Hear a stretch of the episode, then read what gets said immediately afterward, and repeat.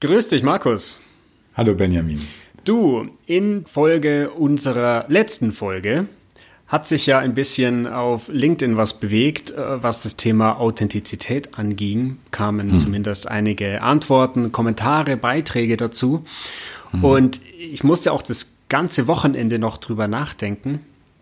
Und daraus ergab sich jetzt für mich auch die, die Frage, mit der ich mich heute gerne mit dir beschäftigen würde. Und zwar ähm, stelle ich fest, dass ich muss es ein bisschen ausführen. Tut mir leid, du kannst dir vielleicht. Kein Problem, ich höre dir gerne zu. Hast du einen Tee oder so? Hab ich, hab ich, ja. Und die Hörerinnen und Hörer müssen auch mal mir ein bisschen länger zuhören. Gerne. Also, ähm, ich stelle fest, dass in den letzten Jahren mehrere Dinge passieren. Einmal immer mehr Menschen unter den Folgen von Stress und Burnout und so weiter in unserer Arbeitswelt leiden und daraufhin so einen persönlichen, individuellen Leidensweg durchschreiten. Und ganz viele dieser Menschen das dann natürlich für sich entdecken als, Moment mal, da stimmt irgendwas nicht mit unserer Arbeitswelt. Punkt 1. Punkt 2. Diese Menschen mh, hm, kommen jetzt aber sozusagen dann mit einem Angebot in unsere Marktwirtschaft. Was bedeutet, mhm. ähm, sie machen jetzt ein Angebot, das ich im Grunde sehr, sehr gut finde, nämlich sie wollen anderen Menschen helfen, zum Beispiel diesen Leidensweg besser beschreiten zu können oder vielleicht gar nicht so einen Leidensweg gehen zu müssen. Mhm. Ähm, Punkt 2 quasi. So, und der dritte Punkt ist jetzt, ich finde das irgendwie insofern kritisch, weil einerseits wollen diese Menschen, die diesen Weg schon hinter sich haben, gerne anderen Menschen helfen. Das finde ich ähm, aller Ehren wert. Aber auf der anderen Seite existieren ja diese Herausforderungen der Menschen, die jetzt ähm, gerade unter der Arbeitswelt leiden, nur deswegen, weil unsere Arbeitswelt so viele Probleme und ich sag mal systemische Probleme hat, also mhm. systembedingt. Und da denke ich mir, also, und das Gleiche geht mir quasi im, im Bildungssystem auch so. Also hilft es dann überhaupt irgendwem oder verstehst du, was ich meine? Nicht so ganz. Also okay. du meinst jetzt, also ich finde ja, dass Menschen, die selber einen, wie du sagst, Leidensweg oder ich sage mhm. ein Bewusstsein für ihre ähm, Problematik haben, da kann man sich natürlich immer drüber streiten, ob die jetzt ähm, nicht gerade dafür kompetent sind. Mhm. Also ich möchte mal sagen, gut, vom Psychotherapeuten wird ja auch immer gesagt, naja, Psychiater und Psychotherapeuten haben sowieso haben ja selber Klatsche. Genau. Ja. Äh, und da ist ja auch was dran. Also mhm. was ist, was ist da dran? Ich glaube, dass es erstmal ein bestimmtes Bewusstsein ähm, erfordert, sich überhaupt vorzustellen, was geht in jemandem anderen vor. Was mhm. ist vielleicht auch das, was der jetzt unter Burnout versteht? Da verstehen ja Menschen was total unterschiedliches mhm. drunter. Oder was ist Depression oder was? Keine Ahnung. Mhm. So, das heißt, du brauchst immer dieses Element des Vergleichens zwischen dem eigenen emotionalen und beziehungsorientierten Empfinden und dem, was der andere vielleicht hat. Und dann mhm. ist das ja nicht das Gleiche. Mhm. Also die, erstmal würde ich sagen, ja. Ähm, also was du jetzt machst, ist halt eine sehr deterministische ähm, äh, Definition von psychischen Erkrankungen im Arbeitsfeld, also oder, oder Störungen. Du sagst, Arbeit ist schwierig und eine Herausforderung, deswegen werden wir davon äh, krank. Da würde ich dir jetzt ein Stück widersprechen. Mhm. Ähm, es gibt viele Funktionen, die Arbeit hat. Das ist auch gut wissenschaftlich belegt, dass Arbeit sehr viel ähm, antidepressive Effekte hat. Mhm. Äh, sozial bindende Effekte, Motivationseffekte, Sicherheitsaspekte. Mhm. Ah, dann, dann möchte ich das gleich an der Stelle so. korrigieren. Ja. Ähm, da stimme ich dir zu 100 Prozent zu.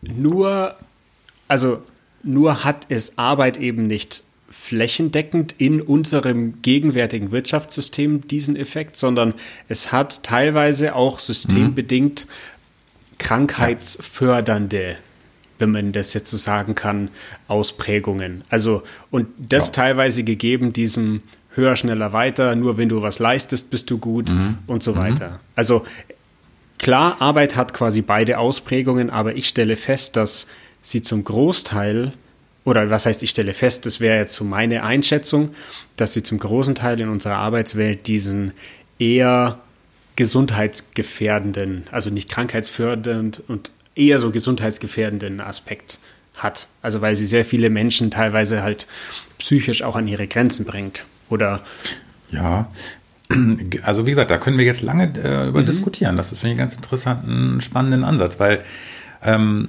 also ich, ja, es gibt ähm, bestimmte Tätigkeiten. Es gibt ja deswegen auch nicht äh, von ungefähr seit 2012, da gab es ja dieses, diesen Peak, was die gesundheitsbezogenen, äh, die, die psychischen Störungen im, im Arbeitsumfeld ähm, anging, beziehungsweise da gab es einen hohen Krankenstand durch psychische mhm. Erkrankungen oder psychische Störungen. Da hat man ja dann diese Initiative auch von der Bundesregierung aus, von den Ministerien aus gemacht zu sagen, okay, wir wollen das in den Betrieben fördern und hat dann ja auch äh, sogar ins Gesetz, nicht nur in die äh, Betriebssicherheitsverordnung, sondern auch ins Arbeitsschutzgesetz eingetragen, dass die Gefährdungsbeurteilung psychische Belastung gemacht werden muss, wo man in den Betrieben immer ganz viel Angst vor hat, obwohl es total gar nicht so ist. Das ist gar nicht so schlimm, weil alle denken, oh Gott, jetzt guckt uns da einer hinter den Kopf und mhm. macht da jetzt irgendwas. Aber die Gefährdungsbeurteilung psychische Belastung ist etwas, was tatsächlich jetzt auch von den Behörden immer mehr eingefordert und geprüft wird, vor allen Dingen bei mittelgroßen Betrieben zwischen 100 und 300 Mitarbeitern. Aber die, die größeren haben es meistens schon mhm. und die kleineren Betriebe sind irgendwann dann auch dran. So, das heißt, du kannst also Teile der Arbeit, aber ergänzt bitte nicht nur die Arbeit, sondern wie wir bei der Arbeit miteinander umgehen. Mhm. Es ist auch die Frage, nicht nur, was ist sozusagen die reine tätigkeitsbezogene Belastung mhm. oder Beanspruchung, sondern wie gehen wir miteinander um. Wenn wir zum Beispiel Entlastungseffekte wären, wenn wir uns ehrlich am Arbeitsplatz mit unseren Kollegen auseinandersetzen würden, wenn es sowas gäbe wie einen wirklichen, ehrlichen Dialog, auch mit unseren äh, Vorgesetzten. Mhm. Äh, wir haben das oftmals so, dass in Kleinbetrieben äh, diese Belastungsfaktoren durchaus geringer sind, weil es da noch eher familiäre Strukturen gibt. Mhm. Ähm, wir haben das Problem, dass es in Großbetrieben häufig völlig institutionalisiert wird, genau wie übrigens Bildung ja auch. Dass das ja. immer gesagt, ja, da müssen wir jetzt irgendeinen Coach haben, irgendeinen Consultant und dann einen Speaker und der sagt uns dann, wo es lang geht. Und dann wird alles gut. Das ist aber ja nicht so. Und äh, diese Effekte mal auseinanderzudröseln, was macht denn an Arbeit krank oder wie arbeiten wir denn überhaupt zusammen, dass das tatsächlich Belastung wird? Mhm. Und sorry, da bin ich jetzt vielleicht so ein bisschen äh, ein Spaßverderber, aber wir haben auch verdammt hohe individuelle Ansprüche an unser Leben. Mhm. Das heißt, wenn du das vergleichst mit vorherigen Generationen, dann haben die auch weniger von Arbeit erwartet als wir das heute tun. Und das ist ja völlig legitim. Definitiv. Nur es, ja. macht, es macht auch psychischen Stress. Wenn ich jetzt meine Erfüllung bei der Arbeit finden will und selbst also auf der Bedürfnispyramide, auf der Maslow schon immer weiter oben bin, dann habe ich auch eine, anderen, äh, eine andere Enttäuschungswahrscheinlichkeit dahinter. Und deswegen hast du ja auch in vielen Bereichen eine sehr hohe Fluktuation. Das kommt ja auch noch dazu. Stabilität dieser Systeme macht nämlich auch durch psychische, durchaus psychische Störungen. Also es ist jetzt sehr ein, ein, ein Feld, was man wirklich mal miteinander besprechen müsste oder mal differenziert betrachten müsste. Was macht denn eigentlich eine Arbeit krank? Mhm. Und leider sind diese Konzepte nur alleine Arbeitsverdichtung und Arbeitstakt, das ist sicherlich ein wichtiger Faktor. Auch zum Beispiel unsichere, unklare Arbeitsaufgaben sind auch bekannt in der Gefährdungsbeurteilung, psychische Belastungen, dass die ein Problem sind, wenn ich nicht weiß, was ich machen soll. Genau dann sind das so Faktoren, die man relativ gut äh, arbeitspsychologisch greifen kann. Aber es gibt eben auch viele andere, die durchaus ich-bezogen, individualbezogen sind. Mhm. Und darüber reden wir gar nicht so gerne, weil da hast du nämlich keinen Feind, da hast du nämlich keinen Schuldigen, sondern bist mhm. du selber auch ein Teil dieses Problems. Und darüber reden Leute nicht so gerne. Hm. Okay. Was ich jetzt daran spannend finde, ist, jetzt, ich glaube, wir können uns, also das ist ein Vorschlag, ich glaube, wir können uns darauf einigen, dass es eben sehr stark von der individuellen Erwartungshaltung und Bewertung dann abhängt, mhm. wie zufriedenstellend jetzt mein Arbeitsverhältnis ist. Ne? Ja, also und dann natürlich auch, ja klar, genau. Genau, und zwar ja. recht unabhängig wahrscheinlich auch von den tatsächlich real existenten Bedingungen. Also das ist immer eine Sache der Bewertung. Ich meine, ich erinnere mich da jetzt an ähm, Epictet. Also es war ja damals schon auch dieses, ähm, es sind nicht die Dinge, die uns beunruhigen, sondern unsere Meinungen und Urteile über die Dinge. Also vielleicht gebe geb ich mal ein Beispiel, Ja. dass es ein bisschen, also ein bisschen praktischer wird. Ich habe ganz oft in den Betrieben das Ding, dass zum Beispiel Führungskräfte mir sagen, da will der Manager von mir, dass ich das und das und das organisiere. Und dann sage ich dem, ich kann das aber so mit den Bedingungen und dem Equipment und vielleicht auch mit dem Materialfluss und mit dem Computerprogramm, das ich habe, gar nicht lösen. Das heißt, die kommen in das Feld rein, sich schämen. Im Grunde Führungskräfte schämen sich an der Stelle häufig. Also Schamaffekte sind in der Führung durchaus gegeben. Wenn die sagen müssen, das schaffe ich jetzt so nicht. Ich kann dir das nicht so machen. Dann wird dann irgend so eine Basta-Aussage immer weiter runtergebrochen und am Verzweifeln ist dann der Meister, also der, der, die kleine Führungskraft unten, die das dann irgendwie in Praxis umsetzen soll. So, und dann wird darüber nicht gesprochen. Das heißt, du hast eine, eine gewisse Form von Bewertung, was ist eigentlich das, was ich leisten kann, und da verschätzen sich viele. Ähm, und dann eben ähm, auch zum Teil unbewusste ähm, Emotionen, Affekte, die dazu führen, dass du das nicht aussprichst. Und so wird das häufig im System immer so weitergetragen und es entsteht ein Druck. Wie du aber mit diesem Druck umgehst. Du hast manchmal Gruppen, da sitzen die Leute und über, diskutieren über den gleichen Sachverhalt und der eine regt sich total dabei auf und sagt, das ist so furchtbar, dass man das jetzt machen soll und das nicht hinkriegt. Und der andere sitzt entspannt daneben und sagt, naja, die können sich das ja wünschen. Wenn du das nicht machen kannst, ja, kriegst du es halt nicht hin. Ist ja nicht immer Weihnachten. Die Ja. können ja einen Wunschzettel schreiben. Das ist eigentlich resilient. Ja. Ähm, Und das kriegen aber nicht alle hin. Und da hast du also praktisch, du hast schon Umgebungsvariablen, die Arbeit ähm, problematisch machen. Arbeitstakt, Arbeitsverdichtung, Zeitdruck, äh, Störanfälligkeit von Tätigkeiten und so weiter. Und dann hast du aber einen individuellen Bewertungsfaktor, wie du so schön Ja. sagst, der sagt, ey, du musst das aber schaffen, trotz der Tatsache, dass du es eigentlich gar nicht hinkriegst. Und da kommt Mama und Papa ins Spiel, weil wenn dann ein väterlicher Antreiber oder mütterlicher Antreiber in dir drin ist, der sagt, Junge, du musst das schaffen. Wenn du deine Arbeit verlierst, ist das Ja. ganz schlimm. Und dann wirst du im Elend enden und so, ja. Ja. Das hast du häufig. Oder dann gerade, wenn auch noch Familie zu ernähren ist und die haben Ja. gerade ein Haus gebaut oder so. Ne? Das ist sehr So. unterschiedlich in den Gruppen. Sehr genau. unterschiedlich, wie damit umgegangen wird. So, und jetzt äh, komme ich wieder zurück quasi zu dem Impuls, mit dem ich angefangen habe. Nämlich, das führt dann bei einigen Individuen dazu, dass sie erstmal vielleicht grundlegend unzufrieden sind, das dann nicht ansprechen und aussprechen und dann auch irgendwann gesundheitlich drunter leiden, zuerst vielleicht psychisch und in der Folge teilweise auch mit körperlichen Reaktionen oder eine Kombination Ganz aus genau. beidem und dann quasi so eine Krankheitsgeschichte mehr oder weniger beginnt. Und sich viele dieser Menschen, wenn sie da dann auf der anderen Seite wieder heil durchkommen, ähm, oder nicht viele, aber einige dieser Menschen sich entscheiden, mh, jetzt habe ich das durchlaufen, jetzt möchte ich auch anderen Menschen helfen, so diesen Ja. Weg zu durchschreiten. Ähm, oder vielleicht auch an der eigenen Bewertung zu arbeiten, zum Beispiel. Und das finde ich grundsätzlich an sich ganz gut, dass diese Menschen sich dann dafür entscheiden, andere dabei zu unterstützen. Äh, wenn sie sich natürlich, und da sind wir auch bei dem Punkt, was du schon gesagt hast, ich kann jetzt natürlich niemals von mir auf andere schließen. Also, wenn ich jetzt da durchgekommen bin, weil, also, weil, wenn ich da durchgekommen bin, weil ich zum Beispiel Alkoholiker geworden bin und dann trocken auf der anderen Seite wieder auftauche, könnte ich im Extremfall sagen, ah, fang einfach an zu saufen und dann geht's bei dir auch. Also das ist jetzt so ein Extrembeispiel, wo ich dann von mir auf andere schließen würde und das dann sozusagen als Ratgeber rausgebe.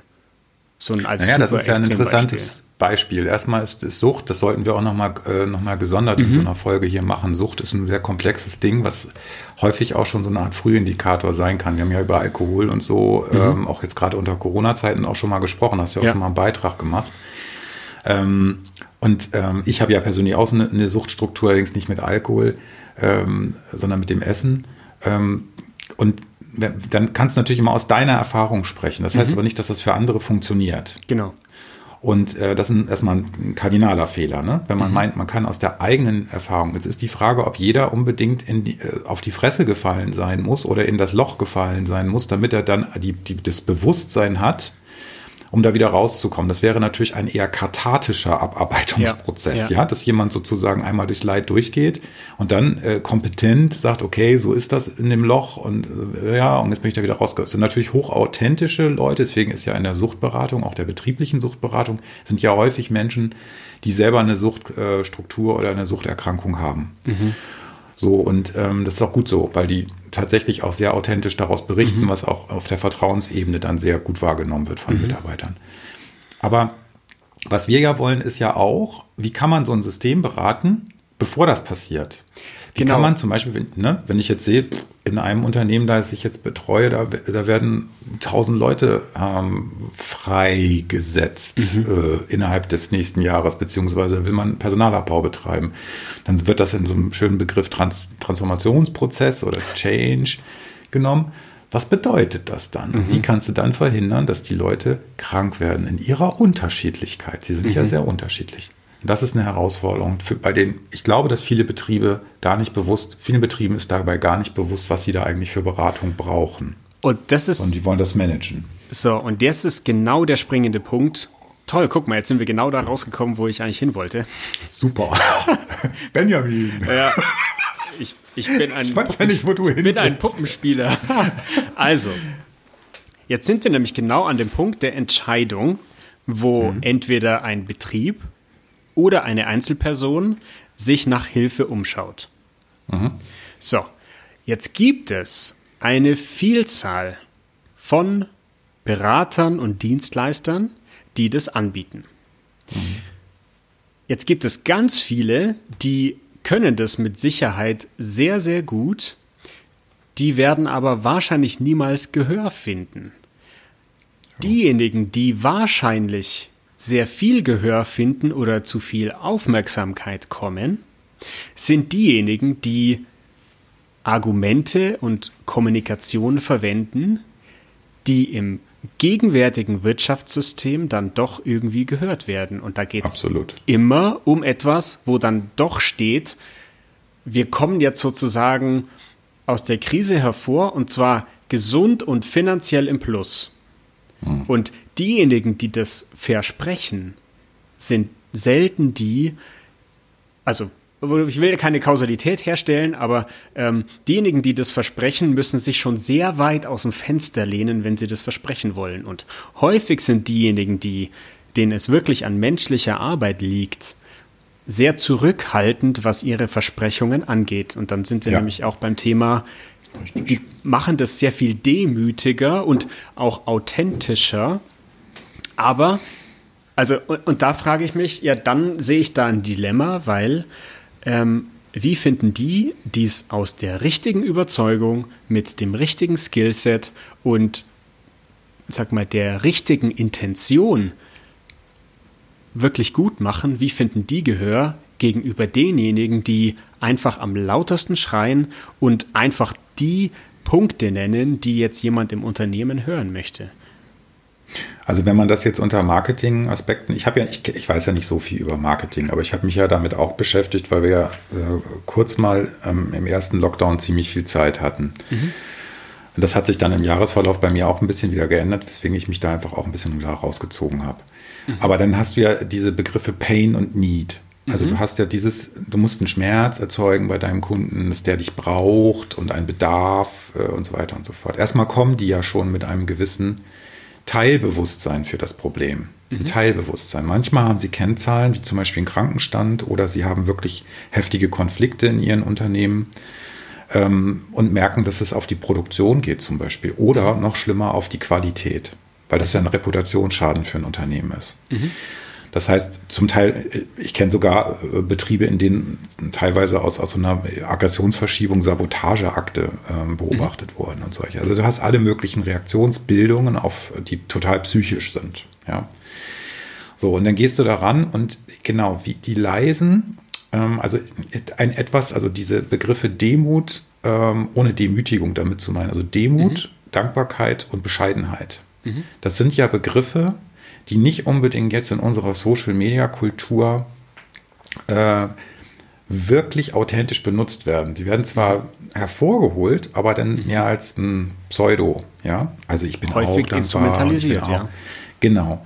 So, und ähm, ich mache mir auch Sorgen darum, dass die, also die Berater oder Menschen, die in Beratungsfunktionen sind, übrigens auch in den Unternehmen gibt es interne Berater, wie zum Beispiel mhm. Schnittstellenfunktionen, betriebliches Gesundheitsmanagement, betriebliches Eingliederungsmanagement, ne, SGB 9 und so. Also die müssen wirklich mit Menschen immer wieder neu verhandeln und gucken und ganz komplizierten Gruppensystemen umgehen. Und die sind häufig, ähm, die müssen Fähigkeiten haben. Du sagst Skillset, finde ich einen ganz schönen Begriff. Mhm. Was musst du so im, im, im, Päckchen haben oder in, dein, in, deinem, in deinem Rucksack? Und da wird sehr toolorientiert gedacht. Das wichtigste Tool ist, Menschen ins Sprechen zu bringen. Und das ist mhm. eben keine algorithmisch festgelegte äh, Lerneinheit, die du einfach mhm. mal so lernen kannst, mhm. sondern dazu gehört eine Gesprächserfahrung, auch mit Gruppen dazu weil sie eben nicht nur einzelne Menschen haben, sondern auch eben Gruppensysteme leiten, Führungskräfte mhm. auch. Und da musst du erstmal so einem Unternehmen auch Angst nehmen. Weil so ein Unternehmen hat natürlich auch Angst, dann kommt irgend so ein Laberhannes und erzählt mhm. da was von Emotionen und von Beziehungen und was weiß ich nicht. Und jetzt sollen wir uns hier alle kuscheln, der bringt mir den ganzen Laden durcheinander und nachher melden sich alle wegen Burnout krank. Mhm. Das ist die Angst, die sie haben. Tatsächlich, das haben die. Und dann ist natürlich verlockender, du sagst, buchen Sie hier mein fünf Schritte Schnick-Schnack-Programm mit, ähm, was weiß ich, Mindset 4.0. Äh, und dann ist, wird das alles toll. Das Problem ist aber, die Menschen funktionieren anders. Mhm. Der Geist, Mindset, besteht nicht nur aus Denken, sondern auch aus Fühlen und aus Interaktion. Und diese Berater, die wissen ja selber, wie schwierig das ist und die gehen mit einer gewissen Demut in diese Gruppen rein, genau wie ich das tue. Mhm. Du wirst immer Menschen haben, die dir intellektuell und sonst wie und auch in ihren Abwehrprozessen völlig überlegen sind. Wenn ich mir da manche Manager angucke und auch kluge, auch Führungskräfte, die auch Frustrationserlebnisse schon mit Workshops haben, auch lange gelangweilt sind, denen das zu den Ohren rauskommt, was da immer wieder erzählt wird, dann hast du natürlich erstmal eine wahnsinnige Abwehr- und Widerstandshaltung vor dir. Und das musst du auflösen, indem du dich selber emotional einbringst. Damit habe ich gute Erfahrungen gemacht. Das, da, da brauchst du aber ein bisschen Erfahrung und auch Ausbildung, wie du auf dieser Ebene in der Übertragungsbeziehung mit den Menschen umgehst. Sonst knallt dir das um die Ohren. Und ich sage dir eins, Benjamin, ich möchte nicht in der Haut von jemandem stecken, der für teuer Geld irgendeinen Quark ver, äh, versprochen hat, den er aber nicht im Ansatz halten kann. Hm. Da kommt nämlich nach einem Jahr irgendein oder spätestens nach einem Jahr irgendein Validierungsprozess und dann wirst du wieder vor dem Manager stehen.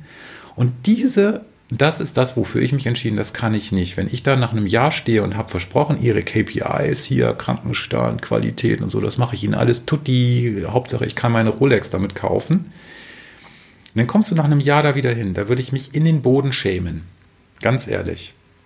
Und deswegen bin ich da wahrscheinlich auch jemand, der äh, mit dieser Demutsfähigkeit äh, geht. Weil mhm. der Leidensdruck, den du zum Teil in den Gruppen antriffst, der ist viel zu hoch, als dass du da nur mit positiv Mindset-Botschaften, wohlgemerkt, immer positive Psychologie gehört dazu, das ist ein Baustein, ja. Aber du hast eben in vielen Fällen momentan gerade eben nicht nur eine positive Landschaft. Du musst erstmal mit dem anfangen, was da ist, was ich immer wieder sage. Und immer wieder kommen da bunte Bildchen auch bei LinkedIn mit Mindset, Mindset, Mindset, Mindset. Ich kann es nicht mehr hören. Es ist mhm. kein Schalter da, um das umzuschalten. Du kannst nicht jemanden, der trauert oder der eine Frustrationserfahrung sagen, hey, nun denk mal positiv, klappst ihm einmal auf die Schulter und dann ist alles gut. Oder du gibst ihm irgendeinen Toolkoffer an die Hand, dass er jeden Tag mit sich positive Botschaften auf den Kühlschrank klebt. Das so, so, dann. Ja, hast du mich ja genau wieder an den Eiern gepackt.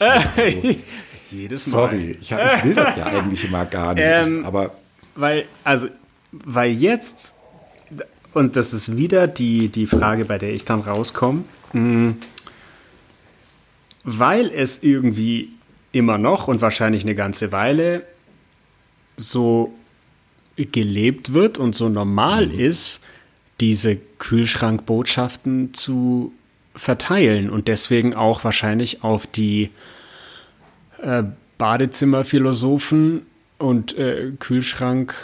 Jetzt bist du aber gemein, nicht? Jetzt ich jetzt aber, also jetzt bist du aber gemein. Nee, ja, das habe ich jetzt gar nicht so gesagt. Äh, also, Aber- weil, weil, nee, weil jetzt, ich meine, es ist ja toll, dass, also jetzt überspitzt gesagt quasi, ist ja toll, dass du das so angehst. Äh, das scheint ja auch Sinn zu machen. Aber solange du nicht das versprichst, was mir Hm.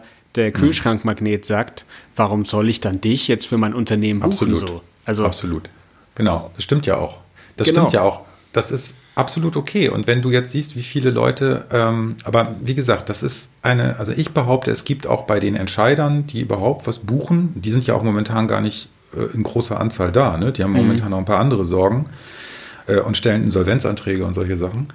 Ähm, die, die, die, die Frage ist ja, wie, die, wie man diesen Entscheidern selber auch hilft, ihren Job gut zu machen. Die sind ja auch am Leiden. Glaubt man nicht, dass das, also die, die, die Suizidalitäts- und Depressionsrate im Management ist nicht geringer als bei Arbeitern.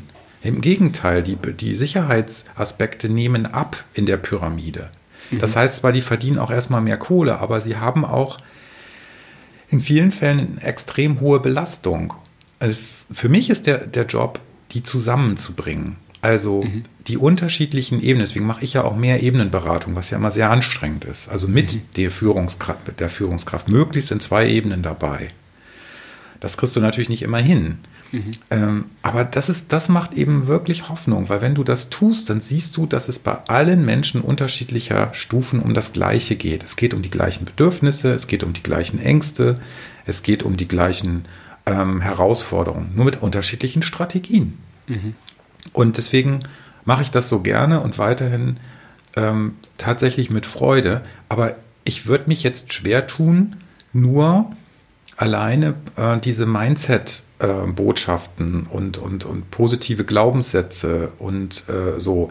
Wie kommst du denn zu einer agilen Führungskraft? Ja, die agile Führungskraft muss auch nervigen Kram aushalten, muss auch aushalten, äh, mit Trauer und Aggression umzugehen. Das können die meisten gar nicht. Das können die nicht.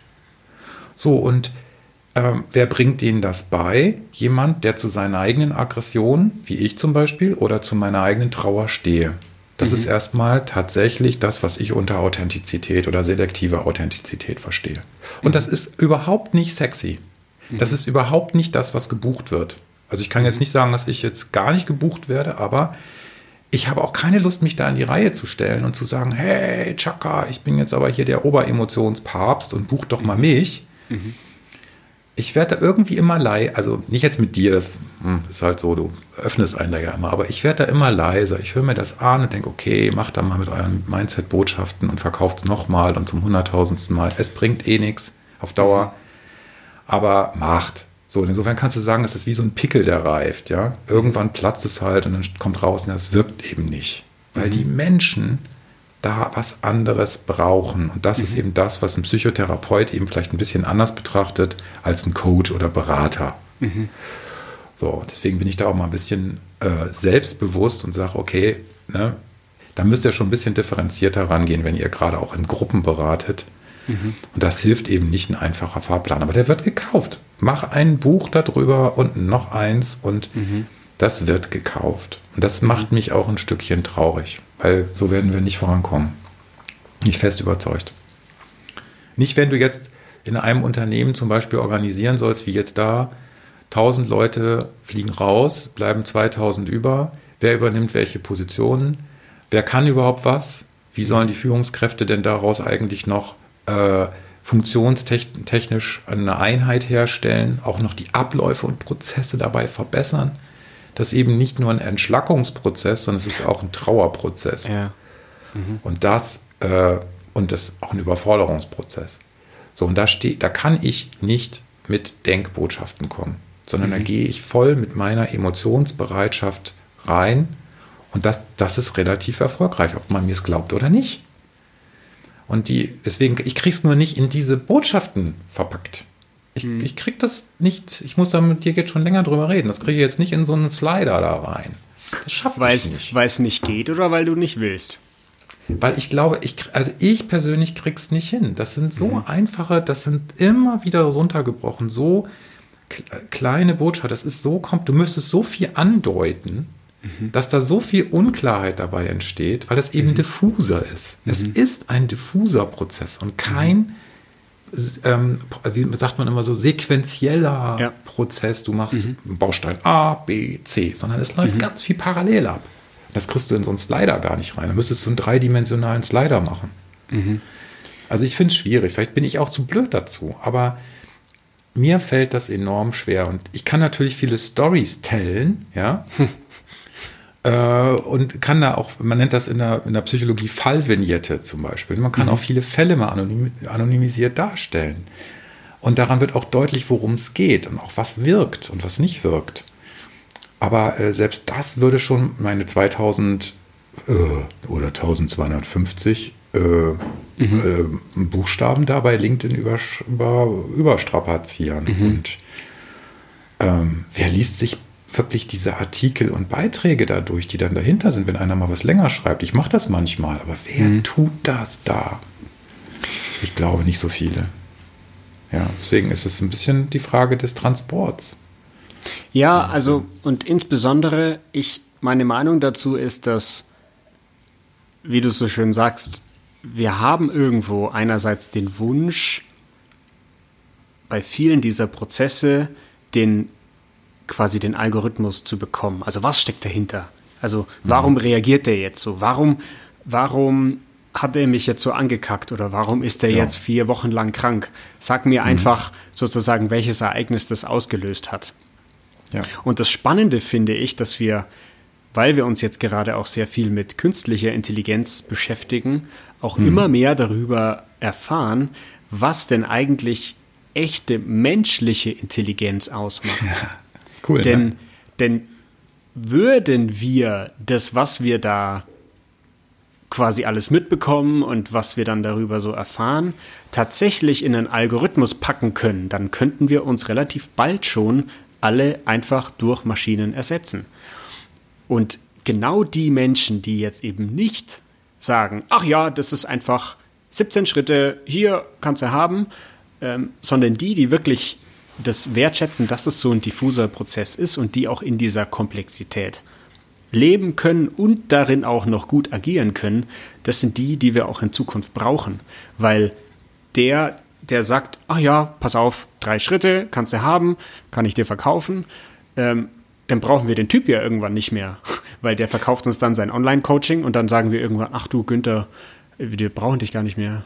Ne, wer ja, aber das ist ja, das ist ja sowieso das. Ne? Also jeder gute Coach aus meiner Sicht oder Berater sollte sich darauf hinarbeiten, dass er irgendwann nicht mehr nötig ist und nicht sozusagen Abhängigkeiten erzeugen, was ich auch keinem unterstellen will. Mhm. Ähm, aber es ist eben auch nicht, nicht einfach mit irgendeinem Speaker-Impuls alleine getan. Da kann ich auch noch ein ja. Buch schreiben, ja, das lesen auch ein paar Leute.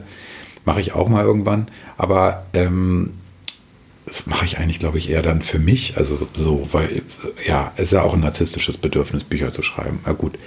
Ähm, aber was ich damit nur sagen will, ist, du hast natürlich die Frage der, der Intelligenz. Es gibt eben eine emotionale Intelligenz und die ist nicht, die ist nicht so, es ist eben keine Denkintelligenz. Es gibt einen mhm. schönen Versuch, ich muss es raussuchen, da gibt es ein, gibt, es gibt Menschen, die haben relativ wenig oder da gibt es Menschen, die haben eine Störung, auch eine neurophysiologische Störung, dass sie nicht mit Emotionen Entscheidungen fällen können, sondern die mhm. gehen nach rein Wahrscheinlichkeitsrechnung vor. Die mhm. hat man vor so einen äh, Stapel mit äh, Karten gesetzt und hat gesagt, so, äh, das sind zwei Karten, Kartenstapel ähm, und du ähm, ähm, guckst, also wer, wer die meisten Punkte dabei kriegt, ähm, oder du kannst jetzt da steuern, wie du die meisten Punkte da zusammenkriegst. So. Mhm. Und dann war immer die Frage, von welchem Stapel nimmt man welche Karte. Mhm. Und dann haben die in, in einen Stapel einfach die besseren Karten gepackt. Mhm. Und ähm, das Gefühl intuitiv der Leute, die über Emotionen verfügten, hat irgendwann gesagt, ey, das ist der geilere Stapel, ich nehme jetzt nur noch von dem. Mhm. Derjenige, der das nach rein stochastischen Wahrscheinlichkeitsaspekten mhm. betrachtet, der nimmt immer stochastisch betrachtet von einem Stapel, der war schlechter. Mhm. Das heißt, wenn wir nur nach Wahrscheinlichkeitsalgorithmen unsere menschlichen Beziehungen oder auch das Intuitive beschreiben wollen, was gar nicht geht, dann werden wir wahrscheinlich nicht so erfolgreich sein. Damit kannst du übrigens noch einen Manager nochmal kriegen, nicht? Mhm. Oder du kannst dich fragen, von wem willst du dein Kind erzogen haben? Von einem Roboter, der für meinetwegen hochgradig viele unterschiedliche Algorithmen hat für Kinder, äh, Reaktionen auf mein Kind? Mhm. Oder möchtest du eben doch, dass ein intuitives Element, und das ist eben die Summe der Beziehungserfahrung, Das kann, das ist sehr schwer, das in einen Computer zu füttern, glaube ich. Vielleicht geht das irgendwann, kann ja sein. Ich bin ja mhm. manchmal selber überrascht, was alles geht. Mhm. Aber noch würde ich das mal, ähm, kriege ich da noch so ein bisschen kaltes Grausen, mhm. äh, wenn es um, um künstliche Intelligenz gerade auf dem, in dem Aspekt des Beziehungs, des Beziehungsaspekts geht. Mhm. Du lernst, guck mal, wenn wir jetzt sprechen und, und du hast jetzt so und so viele Gespräche mit mir schon geführt und du triffst mich in unterschiedlichen Stimmungen an. Du weißt aber ungefähr mittlerweile, was ich für ein Typ bin dann traust du dich immer mehr, bestimmte Dinge mit mir zu besprechen oder du weißt ungefähr, mit was du rechnen kannst. Mhm. So, und die Frage ist, was ist das in uns, was das macht? Das ist ja erstmal Vertrauen und das ist auch was Intuitives. Und das läuft relativ zügig ab, wenn die Menschen sich treffen und miteinander wirklich in Kontakt kommen. Brauchst du gar nicht so lange. Mhm. Und die Frage ist, ist das eben, ja, was ist das? Das ist eben kein Denkvorgang. Und das ist Gold in Unternehmen, das ist auch Gold in Familien, das ist auch Gold in der Politik. Und dieses Gold wird leider nicht benutzt, weil wir immer wieder Plattitüden schwafeln. Und du siehst, wie uns der Arsch platzt, wenn wir jetzt nach, nach äh, in die USA gucken, ja. was da aus nicht, was da auf aufgeheizten und nicht wirklich verarbeiteten Emotionen Gruppen, Massengruppen psychodynamisch werden kann. Das und hat mit Vernunft nichts mehr zu tun. Und das, das ist, ist erschütternd. Für mich dann heute gleichzeitig dann so die, ich sag mal, die abschließende Frage oder der abschließende Punkt, nämlich, weil ich glaube, wir an einem wirklich entscheidenden Punkt in einer Phase sind, jetzt gesamtgesellschaftlich, vielleicht sogar global, mhm. dass, wie sich jetzt auch über die Krise herausgestellt hat, sehr viele Menschen und sehr viele Betriebe durch die Krise und durch die Entwicklungen noch sehr viel reicher geworden sind.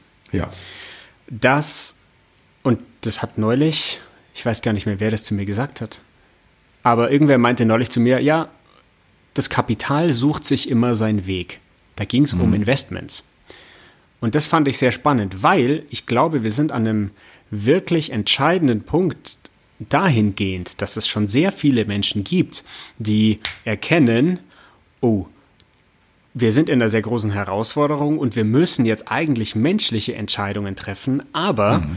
ein Großteil des Kapitals wird Roboter gesteuert, ähm, gesteuert und in, sag mal, aussichtsreiche Investments gesteckt, die nach Regeln arbeiten, die häufig nichts mit Gesundheit oder ich sag mal idealer humanistischer Entwicklung zu tun haben.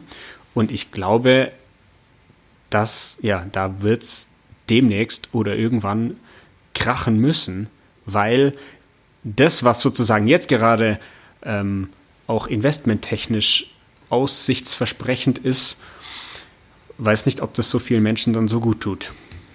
Das kann sein. Ich habe mir jetzt über diesen, diesen Aspekt, ich finde das ganz spannend, dass du das so sagst. Ähm, also klar, wenn ich jetzt Börse angucke und da werden bestimmte, auch da werden Kennzahlen genommen mhm. für, für Investoren und für, für Trader, die da auch institutionelle ähm, Händler, die sicherlich dann nach Kennzahlen sagen, okay, was ist wahrscheinlich.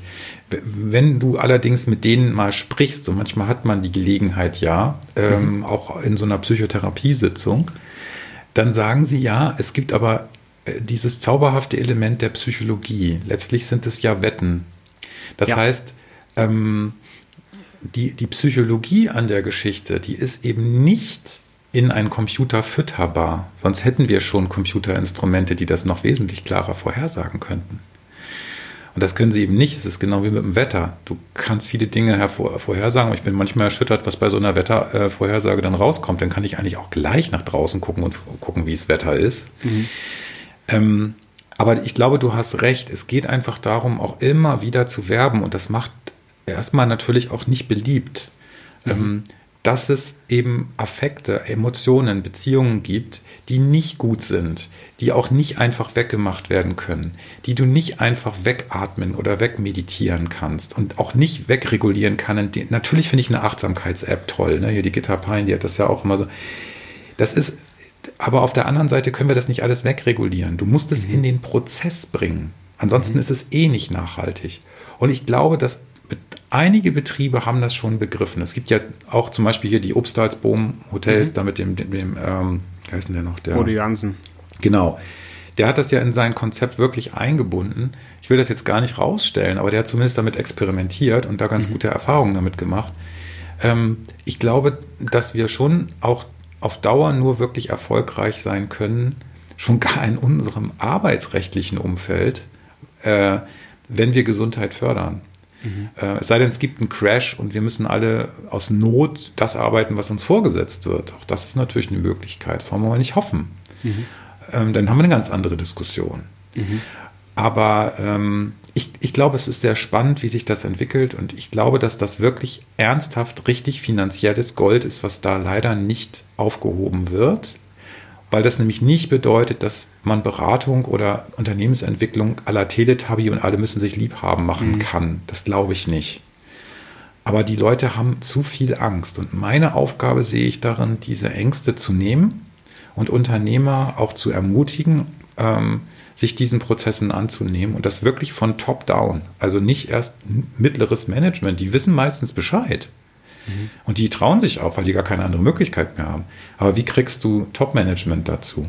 Und da hast du natürlich wirklich, wenn du dir das anguckst, wer da jetzt als Berater tätig wird, da kann ich nicht mitstinken. Ja, die mhm. haben ganz anderes Equipment, die machen da tolle Hochglanzbroschüren und tolle Konzepte und Bühnenshows und äh, oder jetzt gerade in Corona-Zeiten auch so, so, so tolle Dinge wie diese ganzen äh, Studiogespräche und so dann sollen die das machen. Ich glaube halt nicht dran, dass das wirkt. Aber es ist sicherlich manches Tool davon auch hilfreich. Aber die Frage ist, was ist Unternehmensgesundheit? Äh, und was ist familiäre Gesundheit? Was ist gesellschaftliche Gesundheit? Das sind alles Gruppenkonzepte. Was mhm. ist Kohärenz? Was ist, was ist das, der, das, der Kit zwischen den Individuen? Wir sind alle vernetzt. Und sind wir da gesund vernetzt oder sind wir in Spaltung? Und das Spaltungselement brauche ich, glaube ich, nicht mehr zu beschreiben. Ich habe ja manchmal selber schon keine Lust mehr, mhm. mit jedem hier zu diskutieren. Mhm. Ja? Gerade wenn du an Corona denkst oder so. Und da gibt es unheimlich viel zu tun. Die Frage ist, ob wir das hinkriegen. Ähm, das kriegen wir nur durch Bewusstsein hin. Und ähm, dass wir uns immer wieder zusammensetzen und versuchen, das zu beschreiben, was da passiert und eben auch die positiven Effekte rauszustellen, die das ergeben kann. Da habe ich einfach nur Hoffnung, ähm, aber ich, ich, weiß nicht, ob es funktioniert, dass das in der Masse umgesetzt wird. Vielleicht muss es auch erst crashen. Hast du recht. Also, wie gesagt, die, ich äußere diese Bedenken, weil ich eben, soweit ich das beobachten kann, das Gefühl habe, dass, also wie ich gemeint habe, so das Kapital sucht sich seinen Weg dahingehend, was halt jetzt gerade Erfolgsaussichten hat und ja da hat das Kapital sozusagen keine, ah, ja, das kümmert sich dann nicht um Gesundheit. Das also, ist nicht ethisch. Nee, das nee, ist nicht genau. ethisch. Das kannst du dem Kapital auch nicht vorwerfen. Richtig. Aber die Frage ist, wie, wie wir Menschen mit, diesem, mit diesen Aspekten umgehen.